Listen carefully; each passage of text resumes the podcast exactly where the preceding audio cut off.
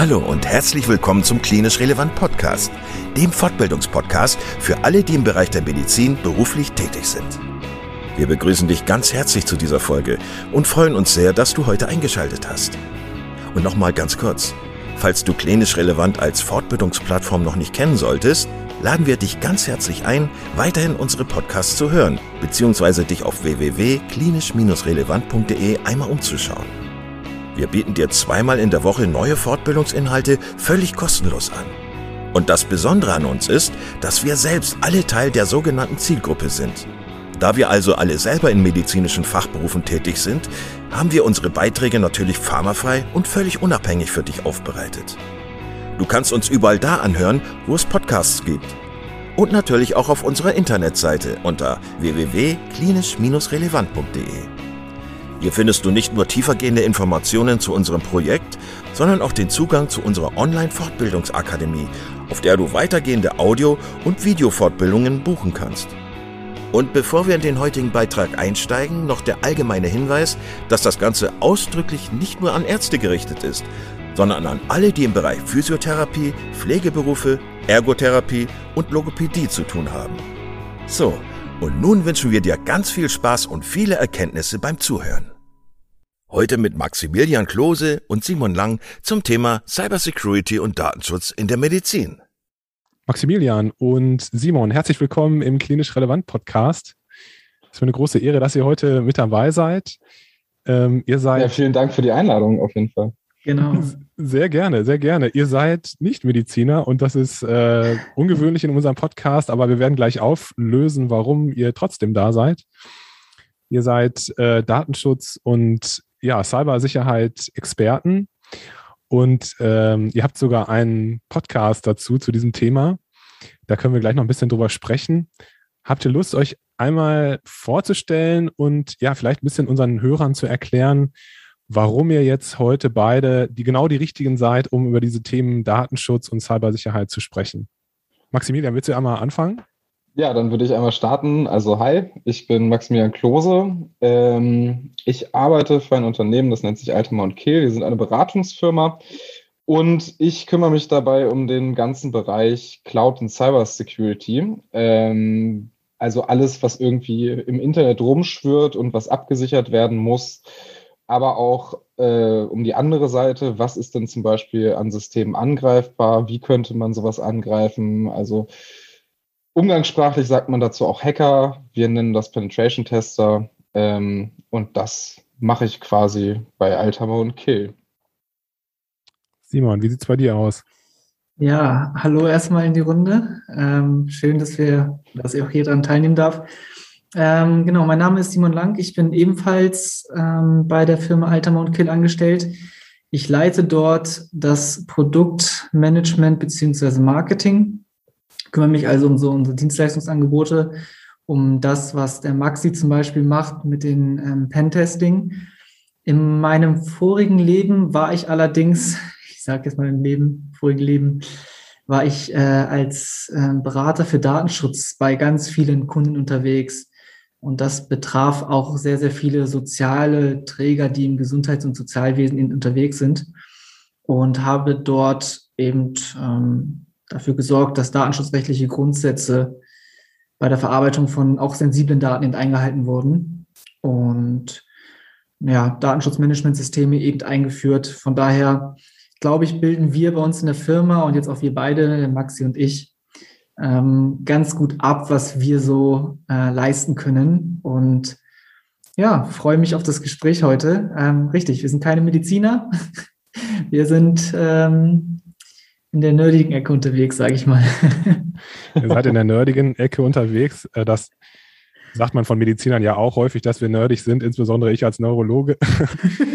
Aber ähm, Trotzdem ist es wichtig, dass es euch gibt, weil die Themen äh, Datenschutz und ähm, ja, ähm, auch Datensicherheit, ähm, Cybersecurity, das sind ja Themen, die uns äh, in der Medizin immer wieder einholen und die immer wieder ähm, ja auch zu sehr viel Ärger führen, würde ich jetzt mal sagen. Ähm, ganz kurz, wie kann ich mir, also damit vielleicht der eine oder andere Hörer sich das vorstellen kann, wie sieht so euer Alltag aus? Also insbesondere bei dir, Maxi, interessiert mich das. Du hast gerade gesagt, du bist jemand, der ja so ein bisschen ähm, ja sozusagen als Hacker unterwegs ist, um zu gucken, wie angreifbar Systeme sind. Wie muss ich mir das vorstellen bei dir? Ähm, also da muss man tatsächlich sagen, so ein Tag, äh, so ein Standardtag gibt es bei mir relativ selten. Äh, also es gibt Standardabschnitte da drin, wie zum Beispiel einen Bericht schreiben. Also als Arzt kennst du das ja auch. Ähm, am Ende, wenn man was gefunden hat, muss man immer drüber schreiben, was da gefunden wurde und was das bedeutet. Ähm, das gleiche mache ich quasi bei Computersystemen. Ich versuche auf verschiedenste Arten und Weisen erstmal was über Unternehmen oder auch über öffentliche Träger oder dergleichen rauszufinden und dann halt zu gucken, ob das angreifbar ist, wie das angreifbar äh, wäre ähm, Im Zweifel, also wenn es jetzt um größere äh, Projekte geht, gibt es dann auch solche Testsysteme, wo dann einfach das Live-System gespiegelt wird und das kann dann auch angegriffen werden. Und dann wird halt geschaut, wie weit würde man denn jetzt kommen, wenn jetzt ein krimineller Mensch wirklich auf die Idee käme, da mal äh, so ein Unternehmen anzugreifen oder auch ein Klinikum anzugreifen oder dergleichen. Wie weit würde der mit seinem Angriff kommen? Und das Ganze wird dann ja durchgeführt und anschließend werden halt Gegenmaßnahmen getroffen. Also das ist halt eigentlich der wichtige Part dabei. Es geht nicht dabei darum, irgendwen vorzuführen, sondern genauso wie in der Medizin äh, quasi das System wieder gesund zu kriegen. Also wir versuchen dann ähm, den entsprechenden Kunden äh, an der, also an der Hand äh, die ganzen Systeme wieder zu säubern und auf den neuesten Stand zu bringen. Okay. Was muss man für eine Ausbildung machen? Was muss man lernen, damit man das sozusagen durchführen kann? Jetzt auch für euch beide. Ich sag mal, was sind eure, eure Ausbildungsgrundlagen, die ihr, die ihr gehabt habt oder die ihr durchgeführt habt? Ja, Simon, ich glaube, da ist es bei dir ein bisschen einfacher als bei mir, deswegen fang du doch mal an damit. Okay, okay. dann fange ich an. Ähm, ich habe klassischerweise äh, Wirtschaftswissenschaften studiert und mich dann relativ früh dazu entschieden, äh, nicht in Bereichen wie Marketing und so weiter zu arbeiten, also jetzt so klassische Bereiche, wo man vielleicht ja an den Daten sammeln interessiert wäre, sondern mich hat so der juristische Anteil des Studiums interessiert und eigentlich auch, nachdem ich Einblicke in solche Geschichten wie Marketing und Big Data erfahren durfte, mich dazu entschieden, dass das doch alles gar nicht so konform ist und mich dann eben auf die andere Seite geschlagen, nämlich auf die gute Seite, wie ich finde. Und genau, also ich komme aus dem, aus dem wirtschaftswissenschaftlichen Bereich ähm, und bin dann über eigene Passionen im Bereich Datenschutz eben hier gelandet, wo ich bin. Okay.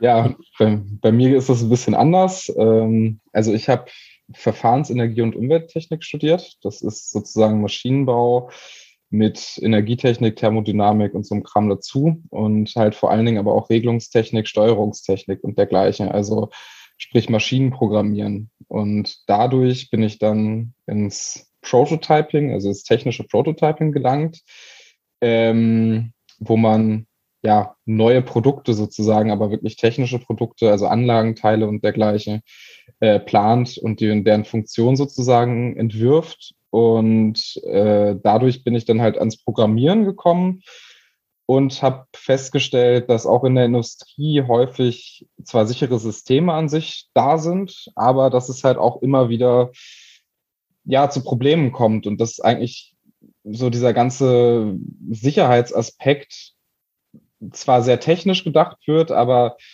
diese Angreifbarkeit eigentlich bei so einer Entwicklung gar nicht so eine Rolle spielt. Und dadurch habe ich mich dann im Bereich äh, Cybersecurity halt einfach selber weitergebildet und habe dann sozusagen für mich entschieden, ich möchte an der Stelle sein, Systeme halt sicherer zu gestalten ähm, und überlasse das Entwickeln dieser Systeme anderen Menschen.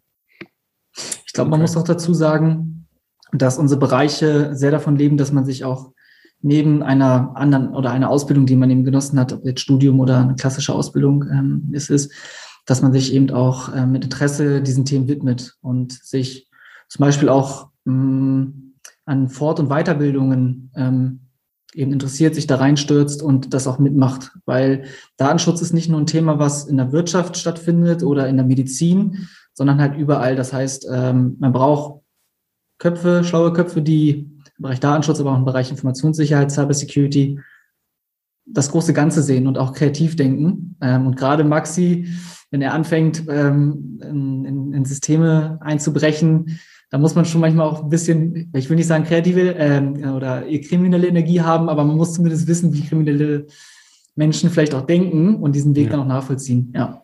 Und es ist halt auch ein kreativer Prozess tatsächlich. Also man Definitiv. stellt sich das immer so, so trocken und nerdy vor, aber an sich ist es sehr kreativ dann zu gucken, okay, eigentlich ist dieses System so gedacht, aber kann ich nicht was ganz anderes damit machen? Also kann ich meine Kaffeemaschine dazu bringen, mein Licht anzuschalten zum Beispiel. Das ist, also in solche Richtungen muss man dann halt auch denken und gucken, wie kann man sowas tun.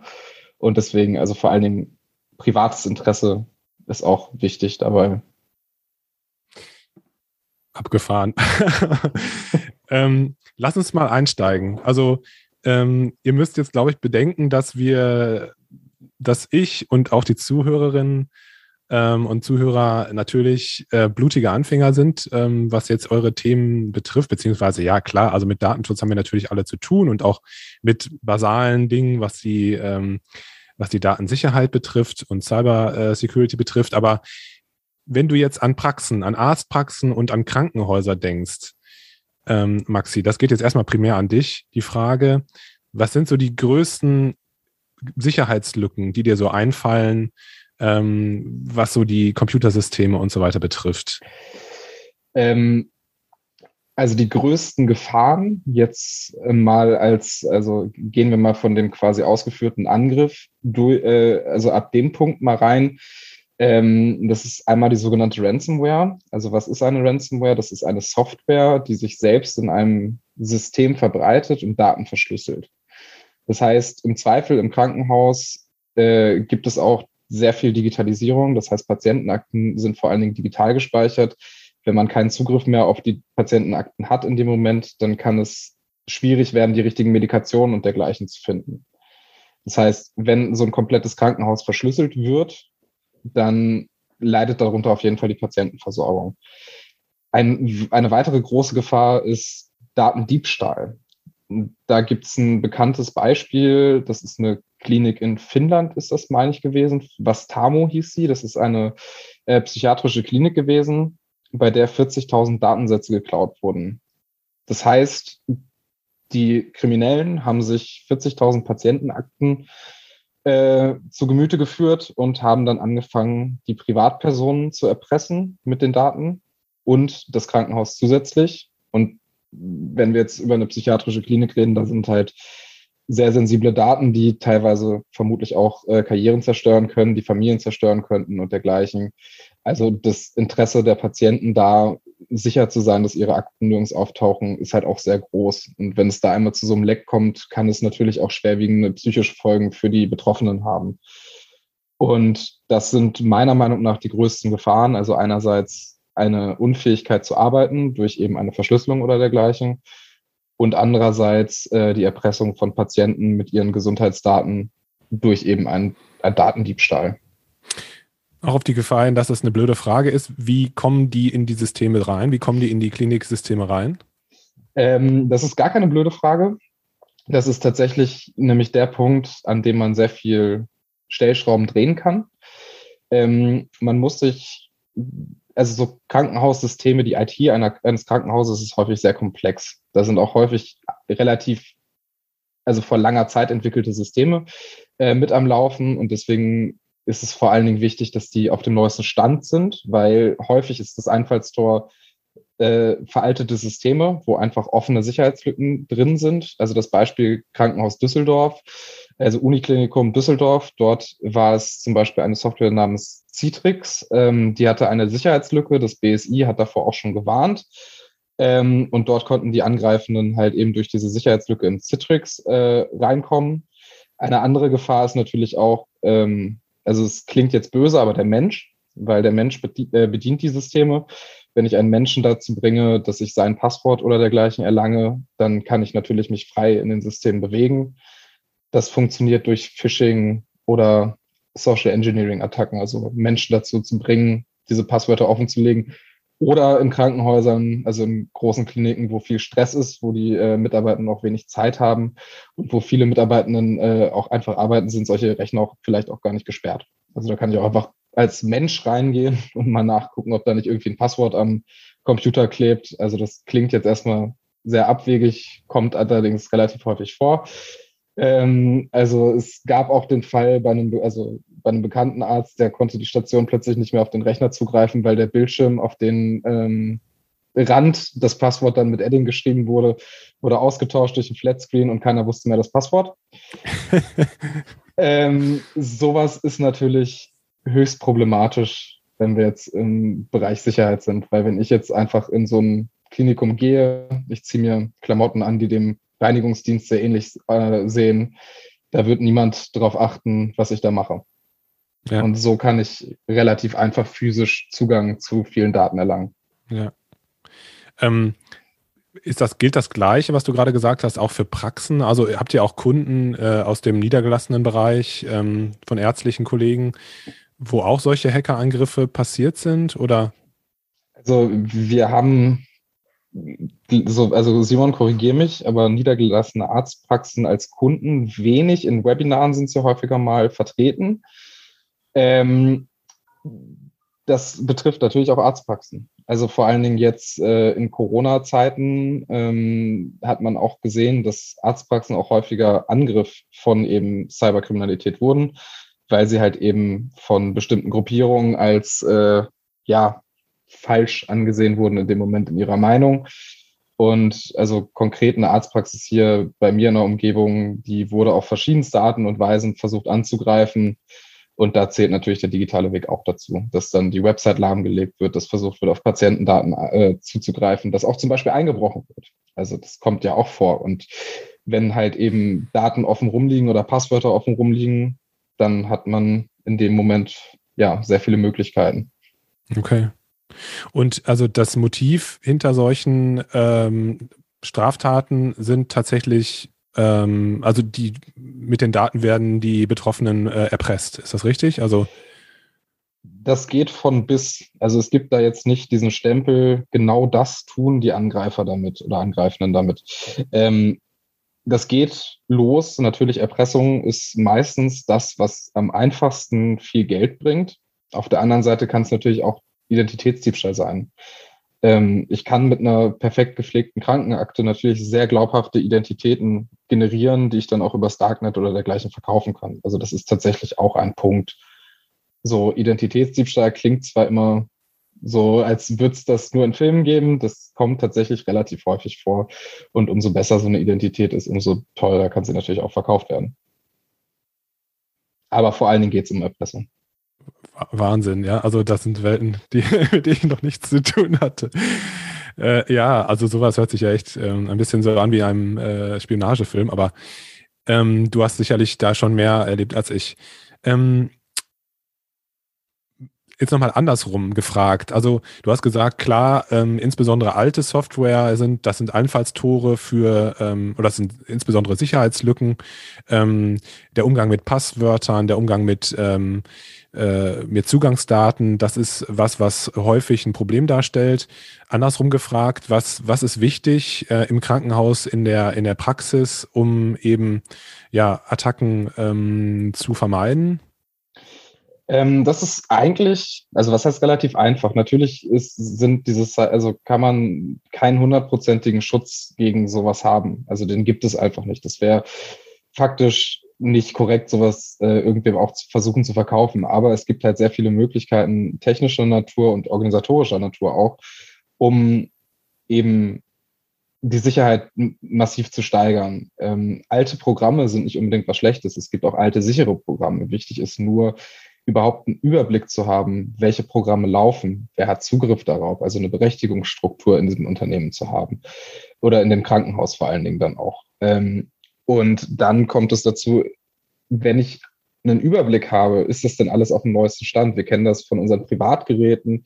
Wenn ich mein iPhone starte, einmal im Monat kriege ich da irgendwie eine Nachricht, zu, jetzt kommt ein Update. So einfach ist das bei äh, vielen anderen Softwareanbietern nicht. Da muss man proaktiv auch teilweise suchen. Gibt es dafür mittlerweile ein Update? Ist da vielleicht was, ein Patch, den ich installieren muss? Also ähm, das ist halt so der, der ähm, Seite, also die Seite der IT. Ähm, auf der anderen Seite, also Patchen quasi ist wichtig. Andererseits ist halt auch wichtig, Schulungen für die Mitarbeitenden zur Verfügung zu stellen. Wenn ich als äh, Krankenschwester oder als Ärztin oder als Arzt oder Krankenpfleger ähm, gar nicht weiß, dass es solche Angriffe gibt, dann kann ich mich dagegen auch nicht schützen. Deswegen ist es wichtig, nie, also niederschwellig auch diese Menschen vor Sachen wie Phishing, also über, äh, über Angriffe wie Phishing oder dergleichen aufzuklären. Und an sich geht es halt dabei darum, wir müssen die Gefahren kennen, die uns treffen können und müssen befähigte Mitarbeiter haben, die sich dagegen verteidigen können, digital. Mhm. Ja. Simon, du bist ja der Experte für, für Datenschutz. Ähm, ich finde, Datenschutz ist ja so ein Thema, wo viele Kollegen und Kolleginnen äh, mit den Augen rollen, wenn sie das hören, mittlerweile, weil das einfach so komplex geworden ist und ähm, äh, ja, das Ganze hat auch so ein bisschen das Image des Verhinderns vieler Projekte oder verkomplizieren, wenn ich mir so medizinische Studien und so weiter anschaue. Ähm, was würdest du sagen, was sind so, so die Grundregeln, wenn wir jetzt auch insbesondere jetzt mal so den, den medizinischen Aspekt so im Krankenhaus, in der Praxis äh, sich anguckt, was sind so die Grundregeln, die man beachten muss, beachten sollte, um jetzt seine Patienten zu schützen, aber um auch sage ich mal, auf der rechtlichen, äh, juristischen, äh, richtigen Seite zu bleiben. Gibt es da so, so Grundregeln, die du so raushauen könntest? ähm, ja, sicherlich. Also erstmal muss ich sagen, ich finde, der Datenschutz ist nicht komplexer geworden. Er war schon immer komplex. Man muss sich mal das alte Bundesdatenschutzgesetz anschauen, daneben mal die Datenschutzgrundverordnung halten und dann wird man feststellen, dass eigentlich der deutsche Datenschutz schon immer ähm, sehr, sehr hoch und sehr hochwertig war und sehr ähm, st na, streng nicht aus, es wurde nicht streng ausgelegt, aber er war schon immer sehr, ähm, sehr gut beschrieben und die Datenschutzgrundverordnung hat eben vom alten Bundesdatenschutzgesetz sehr viele Aspekte übernommen. Also wir Deutschen können uns eigentlich gar nicht darüber beschweren, dass da jetzt mit der Datenschutzgrundverordnung viel Neues, viel Komplexes dazugekommen ist. Es sind halt viele alte Sachen ähm, ja, in ein neues Gewand gepackt worden. Mhm. Grundsätzlich ist ja mein Appell immer, man sollte nur die Daten verarbeiten, für die ich eine Rechtsgrundlage habe. Das ist so einer der Grundsätze, auf jeden Fall. Und ich sollte auch einen Zweck haben. Und die Zwecke können sehr unterschiedlich sein. Also wir haben im medizinischen Bereich natürlich sehr, sehr ähm, wichtige Zwecke. Wir wollen Menschen helfen, wir wollen Heilung herbeirufen, wir wollen aber auch forschen. Und das sind alles legitime Zwecke. Wichtig ist, ähm, dass man sowas dokumentiert auch irgendwie festhält, dass man den Datenschutz auch nachweisen kann.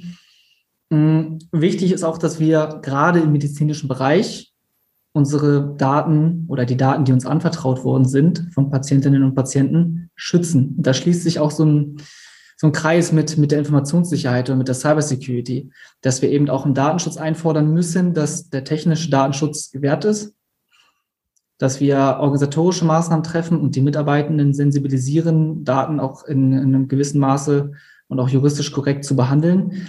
Und das ist nicht so schwierig, wie man das oftmals in der Öffentlichkeit verkauft oder es wird oft auf den Datenschutz geschimpft. Und das ist, ist aber eigentlich meiner Meinung nach gar nicht, gar nicht richtig, sondern ähm, gesunder Menschenverstand sorgt schon dafür, dass man Daten erstmal richtig verarbeitet.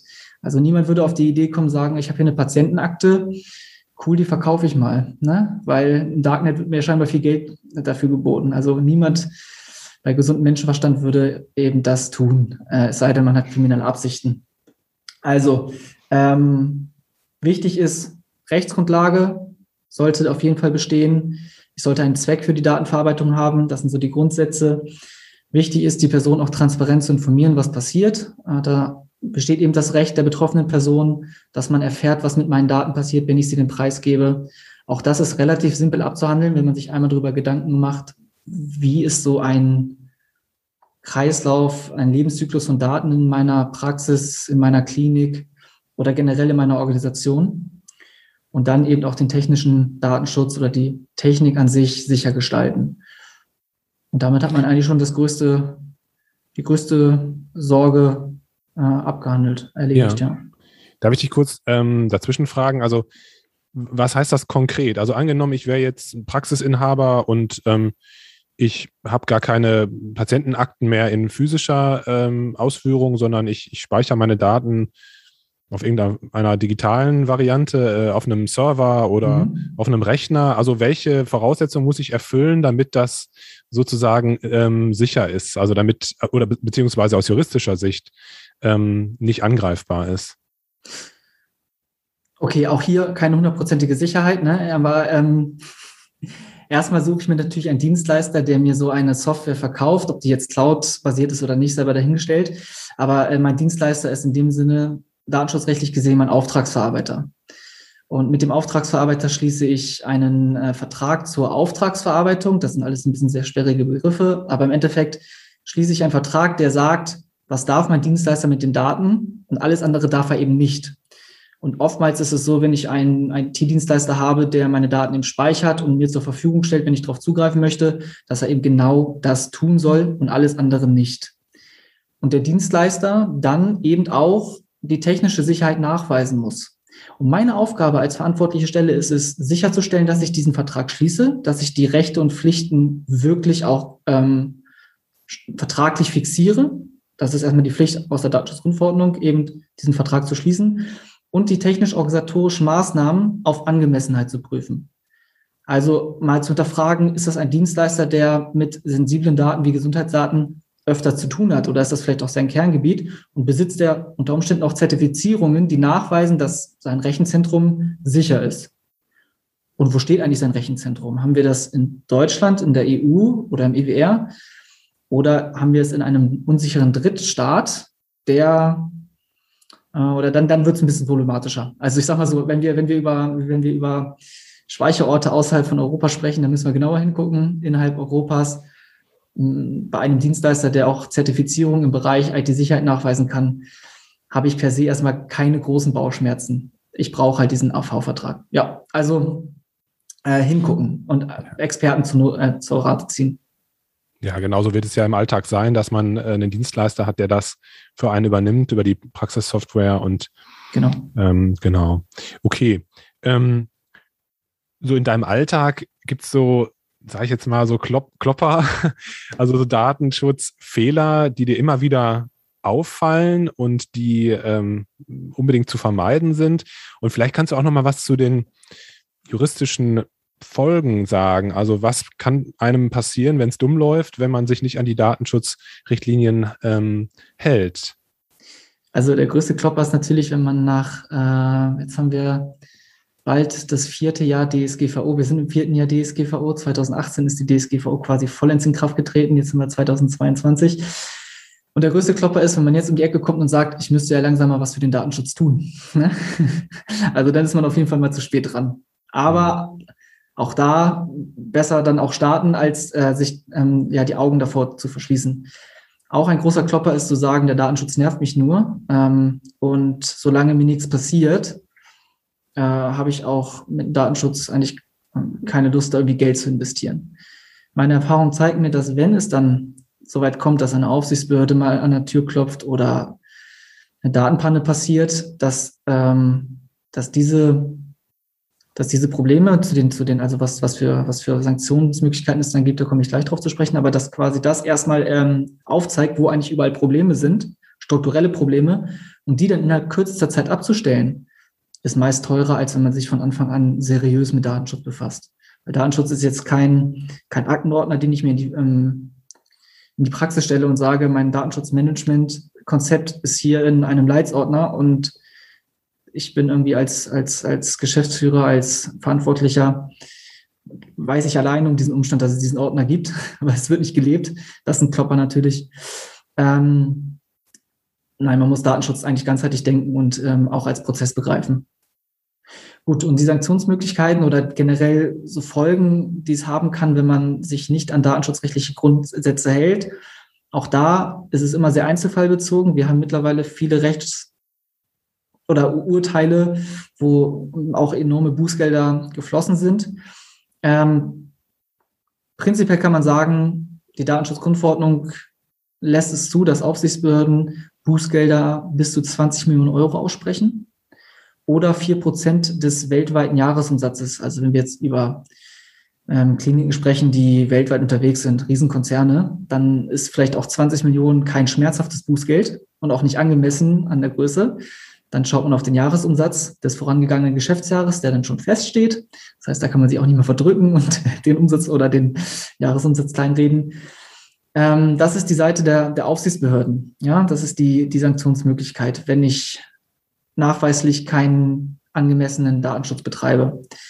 Viel, viel schlimmer ist eigentlich noch, auch gerade im medizinischen Umfeld, der Reputationsschaden, der man natürlich blühen kann. Ähm, es gibt Fachmedien, Online-Medien, die natürlich eine Datenpanne, eine große Datenpanne, einen Datenverlust lieben gerne aufgreifen und darüber berichten.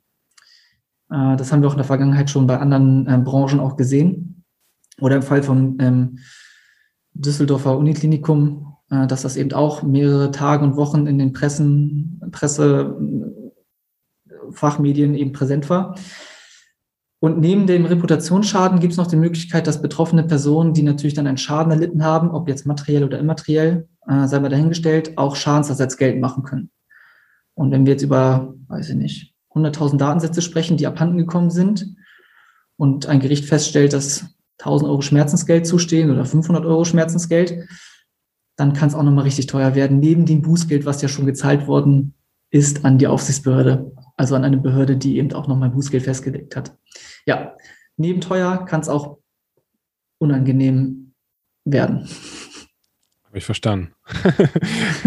kann ich nachvollziehen.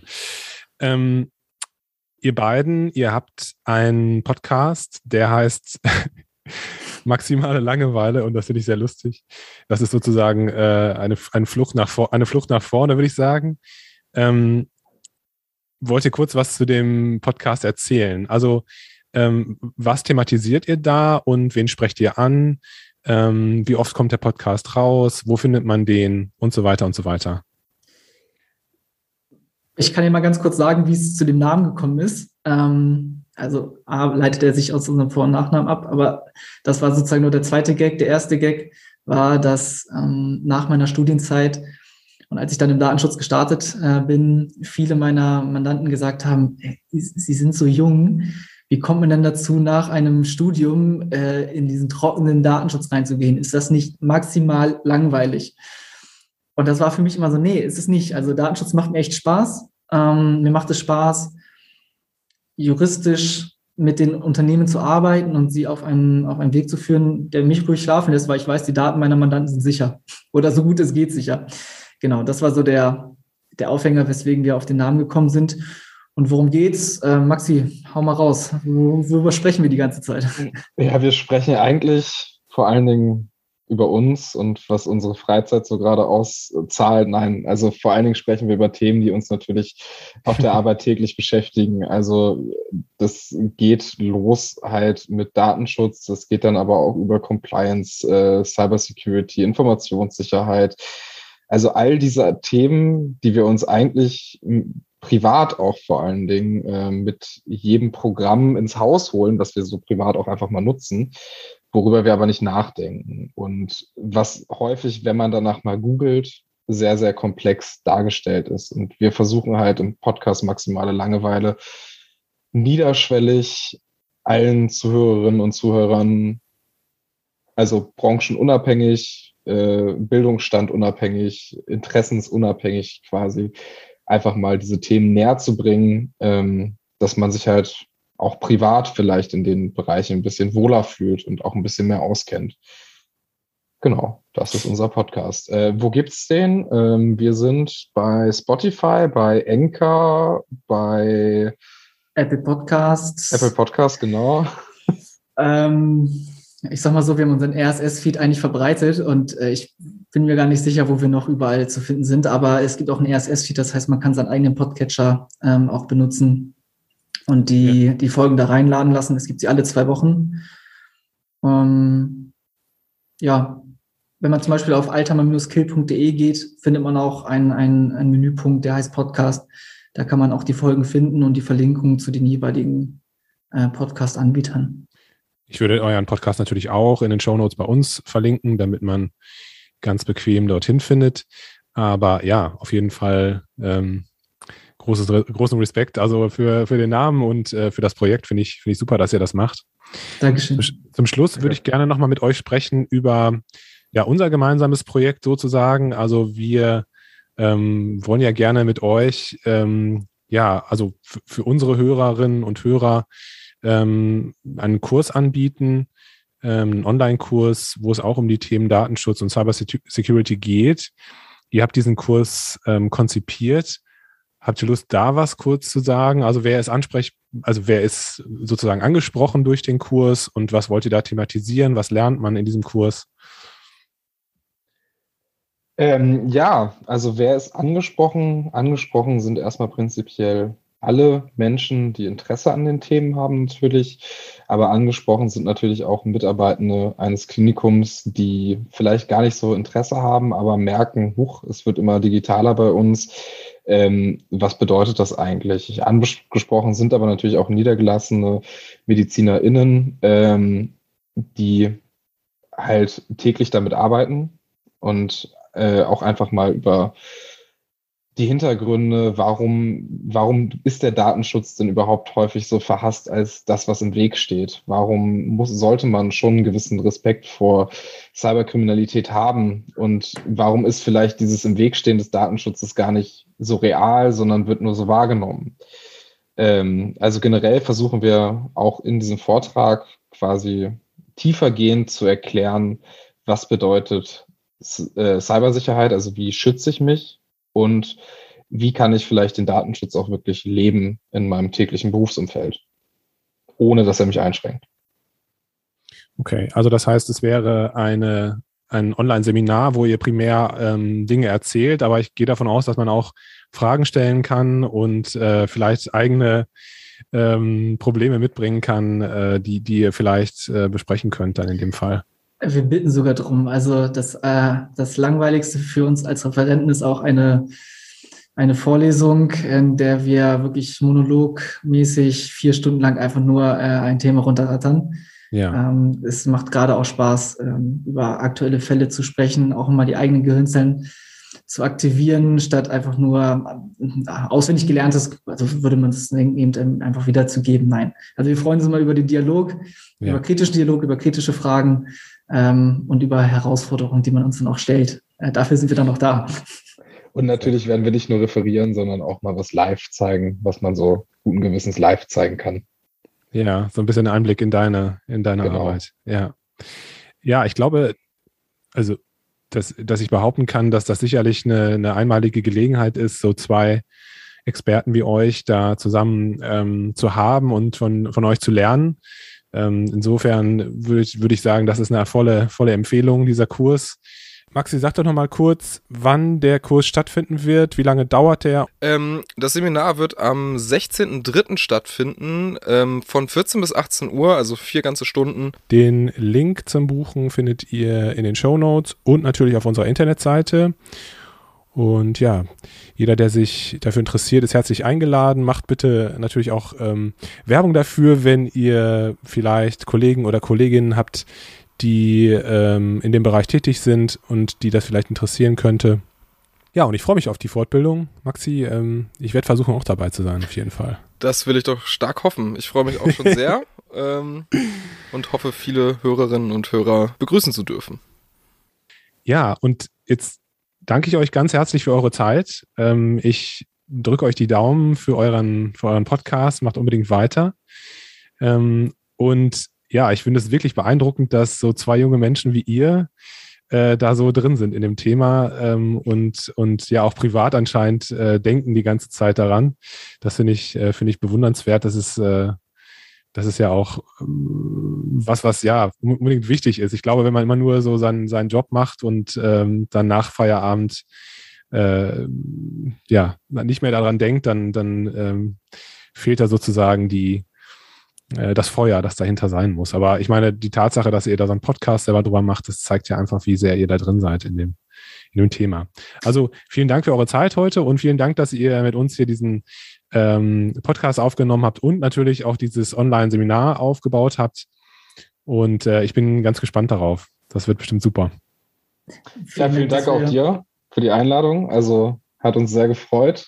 Sonst sitzen wir immer zu zweit im dunklen Kämmerlein und unterhalten uns. Jetzt können wir endlich mal mit wem anders noch sprechen. Das ist sehr erfrischend. ähm, ja, und ansonsten, ich freue mich auf viele Gesichter im äh, Seminar. Ich hoffe, wir können gut Wissen vermitteln. Und ja, euch wünsche ich noch einen schönen Abend. Gleichfalls. Genau, ich bedanke Dank. mich auch und äh, vielen Dank, dass wir hier so nett miteinander sprechen konnten. Also ist auch mal schön, äh, mein, eine unabhängige Person dabei zu haben, die auch Lust auf Datenschutz hat. Zumindest kam das so rüber. doch, doch, das auf jeden Fall. Das auf jeden Fall. Also vielen Dank, ihr beiden. Alles Danke dir. Ciao, ciao. Tschüss. Ciao.